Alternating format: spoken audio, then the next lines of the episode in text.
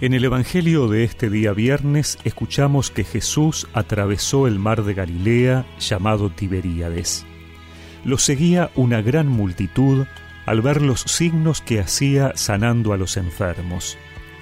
Jesús subió a la montaña y se sentó allí con sus discípulos. Se acercaba la Pascua, la fiesta de los judíos. Al levantar los ojos, Jesús vio que una gran multitud acudía a él y dijo a Felipe, ¿Dónde compraremos pan para darles de comer? Él decía esto para ponerlo a prueba, porque sabía bien lo que iba a hacer. Felipe le respondió, Doscientos denarios no bastarían para que cada uno pudiera comer un pedazo de pan. Uno de sus discípulos, Andrés, el hermano de Simón, le dijo, Aquí hay un niño que tiene cinco panes de cebada y dos pescados, pero ¿qué es esto para tanta gente? Jesús le respondió, Háganlos sentar. Había mucho pasto en el lugar. Todos se sentaron y eran unos cinco mil hombres. Jesús tomó los panes, dio gracias y los distribuyó a los que estaban sentados. Lo mismo hizo con los pescados, dándoles todo lo que quisieron. Cuando todos quedaron satisfechos, Jesús dijo a sus discípulos, Recojan los pedazos que sobran para que no se pierda nada. Los recogieron y llenaron doce canastas con los pedazos que sobraron de los cinco panes de cebada. Al ver el signo que Jesús acababa de hacer, la gente decía, Este es verdaderamente el profeta que debe venir al mundo. Jesús, sabiendo que querían apoderarse de él para hacerlo rey, se retiró otra vez solo a la montaña.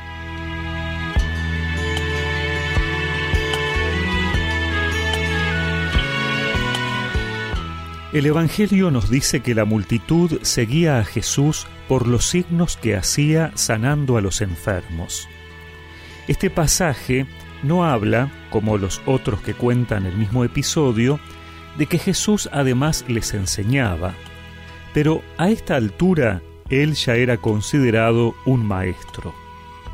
Las motivaciones iniciales del seguimiento de Cristo pueden ser muchas. El Señor no está controlando si lo hacen por un interés particular.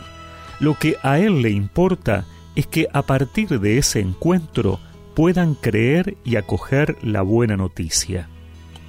Por eso, sabe que este signo de la multiplicación de los panes causará mucho impacto. Pero Él pone límites. Sabe que no es una cuestión de números o cargos, de popularidad o aplausos, y ante quienes quieren hacerlo rey, se retira solo a la montaña. Entretanto, el milagro de Jesús parte de una pregunta que le hace a sus apóstoles. ¿Dónde comprar pan para esa gente?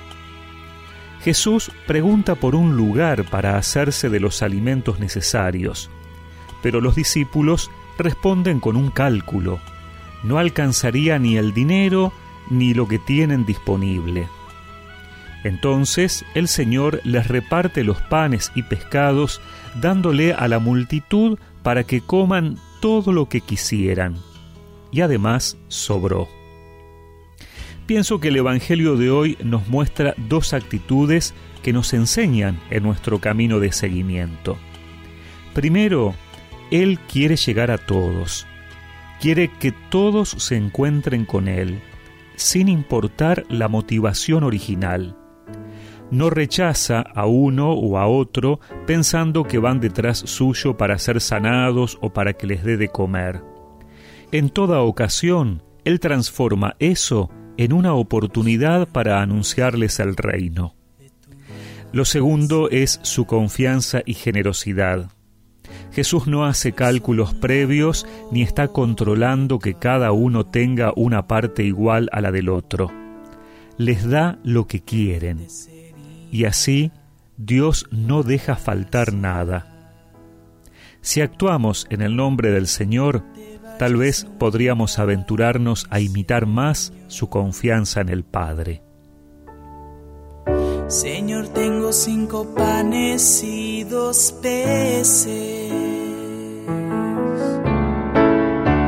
Y veo tanta hambre a mi alrededor.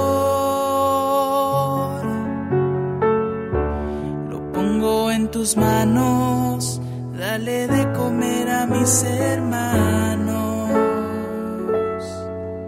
Aquí está tu siervo, mi Señor. Y recemos juntos esta oración. Señor, que en mi vida pueda crecer en la gratuidad de tu entrega para que otros se encuentren con tu amor. Amén. Y que la bendición de Dios Todopoderoso, del Padre, del Hijo y del Espíritu Santo los acompañe siempre.